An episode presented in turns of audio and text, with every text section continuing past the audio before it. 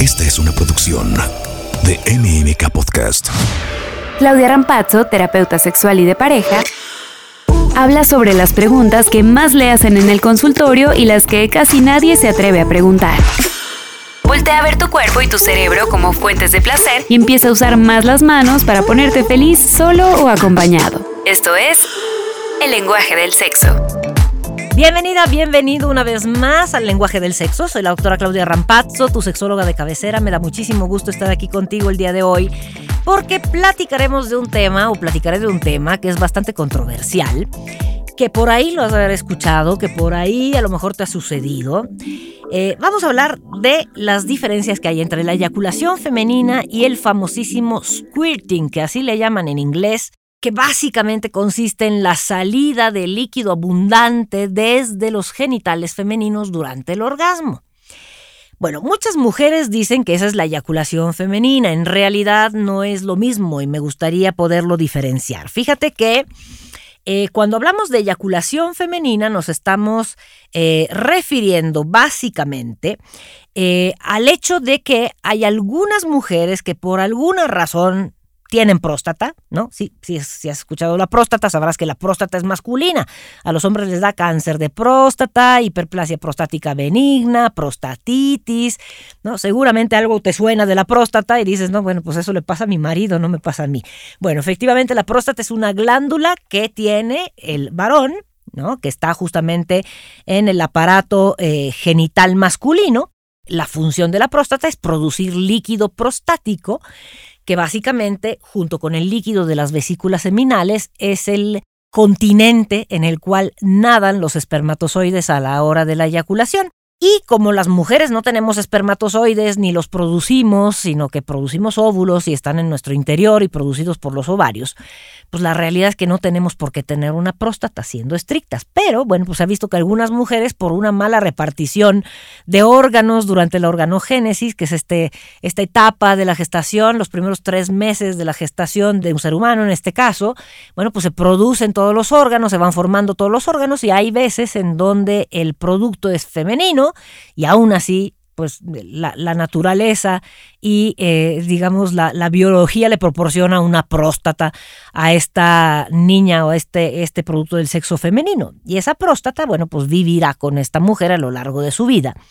Y lo que se ha visto es que las mujeres que tienen próstata, que no son la mayoría, son las mujeres que en realidad eyaculan. Sin embargo, esa próstata, o sea, si, si lo pudiéramos medir, no tiene más que 3, 4 centímetros cúbicos de volumen y todo ese volumen tampoco es un volumen eh, de líquido, es decir, es el volumen de la glándula, pero la glándula no produce tanto líquido. Entonces, eh, cuando hay mujeres que dicen que tienen el orgasmo y eyaculan, muy frecuentemente no hacen referencia a esta salida casi imperceptible de líquido, sino a que hacen referencia a una salida abundante de líquido de sus genitales.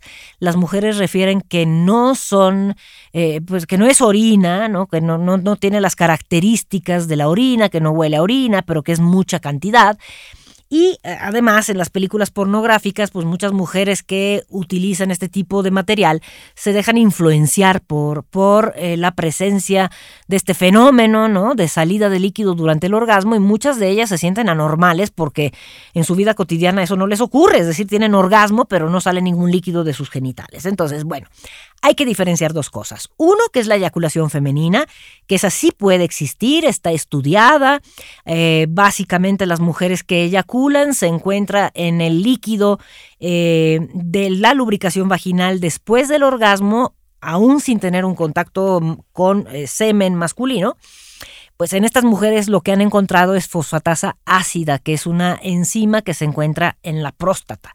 Entonces, aquellas mujeres en las cuales se encuentra fosfatasa ácida en la vagina después del orgasmo, en ese líquido de lubricación de la vagina, son las mujeres que presuntamente tienen próstata. Ahora, eso no lo hacen en un examen eh, cotidiano en un laboratorio, eh, ¿no? Al cual ustedes puedan acudir a tomarse una muestra de sangre. O sea, eso lo tendrían que hacer en un estudio clínico este, bien específico para revisar si tienen o no este líquido prostático y esta enzima del líquido prostático llamada fosfatasa ácida. Entonces, hay mujeres que al tener próstata efectivamente eyaculan, este líquido sale de la próstata femenina durante el orgasmo porque la próstata se contrae, como ocurre en el orgasmo masculino, y al contraerse, bueno, pues este líquido sale de dos agujeritos que están a un lado de la uretra, que es por donde orinamos nosotros las mujeres, y bueno, pues normalmente esa salida es prácticamente imperceptible. Habrá mujeres que se ponen frente a un espejo, observan muy bien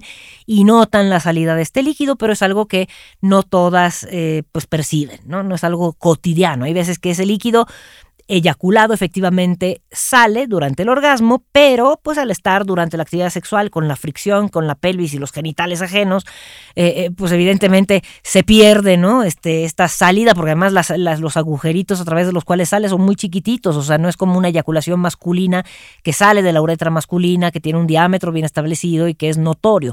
En el caso de las mujeres no suele ser tan notorio. Pero en el caso del squirting o la salida de líquido abundante, aparentemente involuntario, eh, de los genitales de ciertas mujeres, ya se ha estudiado ese líquido también y básicamente contiene urea y creatinina, que son componentes de la orina. Y por otro lado, anatómicamente no tenemos ningún órgano reservorio de esa cantidad tan grande de líquido más que nuestra propia vejiga. Entonces, si durante la actividad sexual notas que sale mucho líquido de tus genitales, notas que empapas la cama, notas que sale una fuente de tus genitales, eh, eso básicamente es orina, ya sea que salga voluntariamente de tu cuerpo o que salga involuntariamente. Si es voluntariamente, como suele ocurrir con las actrices que se dedican a hacer películas eh, pornográficas, bueno, pues ellas relatan que voluntariamente simulan el orgasmo, porque muchas veces es un orgasmo simulado, y voluntariamente pujan de tal manera que salga eh, la orina pero bueno, salga en una circunstancia en la que estaban teniendo relaciones sexuales, en ciertas posturas muy sensuales, van eh, acompañando la salida de este líquido de gemidos, ¿no? Y de, eh, digamos, como cierto lenguaje no verbal de placer. Y entonces, bueno, pues diríamos o creemos que eh, esa salida de, líquido pues corresponde al orgasmo y corresponde a algo involuntario. Entonces, quiero que sepas que eso no, no es involuntario, en las películas pornográficas es voluntario, premeditado, calculado. De hecho, las actrices toman bastante líquido antes de tener el encuentro sexual o antes de la escena que se filme en la cual realizarán este acto llamado squirting. Por otro lado, si tú crees ser anormal por el hecho de no eh, presenciar una salida de líquido abundante durante el orgasmo, quiero decirte que no eres una mujer anormal, que en realidad, bueno, pues probablemente sí eyacules, pero insisto, en esas pequeñas cantidades, porque a lo mejor sí tienes próstata, que eso a lo mejor se podría investigar a través de un estudio, una resonancia magnética, a lo mejor una tomografía, podrían encontrarte la próstata por ahí en algún lado de tus genitales, por dentro, por supuesto. Eh, y entonces a lo mejor sí eyaculas, pero si no sale esa cantidad de líquido, no te preocupes porque lo esperado es que no salga una gran cantidad de líquido. Si sale de tus genitales esa gran cantidad de líquido de manera involuntaria, yo te recomendaría eh, acudir con un eh, ginecólogo o ginecóloga especialistas en piso pélvico y especialistas o con subespecialidad en uroginecología para revisar qué es lo que está pasando. A lo mejor eh, estamos hablando de que hay una vejiga hiperactiva, a lo mejor hay algo de incontinencia, algo de pérdida de fortaleza del piso pélvico, algo que se tiene que investigar. Es decir, lo esperado es que cuando las mujeres tengamos el orgasmo, que es este reflejo que normalmente llega después de eh, una excitación sostenida, eh, después de un estímulo erótico suficientemente bueno como para que estemos suficientemente bien excitadas y que nos vayamos acercando a este momento de clímax, eh, bueno, pues que además se caracteriza por contracciones involuntarias de los genitales internos y externos, una sensación de mucho placer, son contracciones rítmicas que duran 0.8 segundos cada una y son difíciles de, de simular, entonces si tú notas que no hay salida de líquido, cuando tienes el orgasmo, cuando tienes todas estas contracciones placenteras involuntarias, no te preocupes porque lo esperado no es que haya una gran salida de líquido de tus genitales. Si acaso poquitito, si acaso, como digo, una pequeña eyaculación, un chisguetito, si acaso, en aquellas mujeres que tienen próstata, que insisto, la mayoría de las mujeres no tenemos próstata, y que bueno, sale de una manera bastante discreta, sin mojar la cama, normalmente se mezcla con el, resto del líquido de la lubricación vaginal. Y entonces bueno, no se diferencia de eh, pues ninguna otra reacción que tengamos como mujeres. Entonces, pues, por favor, no te frustres, no es eh, cuestión de que busques ayuda en terapia sexual por el hecho de que no, que no eyaculas, la mayoría de las mujeres no eyaculamos y eh, lo que vemos en la pornografía, bueno, como suele ser, es ciencia ficción del sexo es la materialización de una fantasía, efectivamente lo que vemos, y bueno, ocurren un sinfín de cosas eh, que en realidad en la vida cotidiana no suceden así y que pues el organismo no está eh, programado de tal manera que sucedan de esa manera. Así que por favor no te preocupes.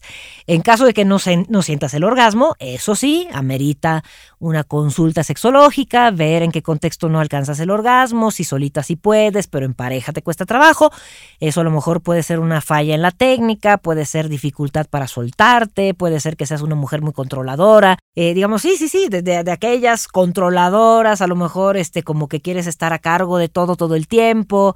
¿No? Estás muy consciente de tu corporalidad y de cómo respondes y eso a veces, eh, lejos de ayudarnos, nos perjudica porque no nos dejamos ir con tanta facilidad y el orgasmo suele ocurrir cuando la mujer tiene esta habilidad de soltarse, de relajarse, de que le importe poco el que dirán, que le importe poco lo que diga su pareja eh, y eh, se deje y se abandone a las sensaciones placenteras que su cuerpo pues le esté brindando en ese momento. Así que por favor, si no tienes el squirting o la salida abundante de líquido desde tus genitales a la hora del orgasmo, no te preocupes, es una situación que, insisto, la mayoría de las veces es voluntaria o si es involuntaria se debe a una pérdida normal de orina por incontinencia o alguna circunstancia que tendrá que ser investigada. Lo esperado es que tengamos orgasmo, por supuesto, pero lo tengamos eh, eh, de manera seca, es decir, con pura lubricación vaginal, pero sin salida abrupta ni eyección de líquido alguno por parte de nuestros genitales. Eso pasa en los varones. Espero haya sido de utilidad este nuevo podcast eh, aquí en el lenguaje del sexo. Recuerda, soy la doctora Claudia Rampazzo, soy tu sexóloga de cabecera. Me puedes encontrar en Twitter en arroba Rampazzo con doble Z, en Instagram como la verdadera Claudia Rampazzo y bueno, en internet en general si haces una búsqueda como doctora Claudia Rampazzo Sexóloga, ahí vienen mis datos y te agradezco mucho que me hayas escuchado el día de hoy y te espero en el siguiente podcast del lenguaje del sexo. Muchas gracias. El lenguaje del sexo con Claudia Rampazzo. Esta es una producción de MMK Podcast.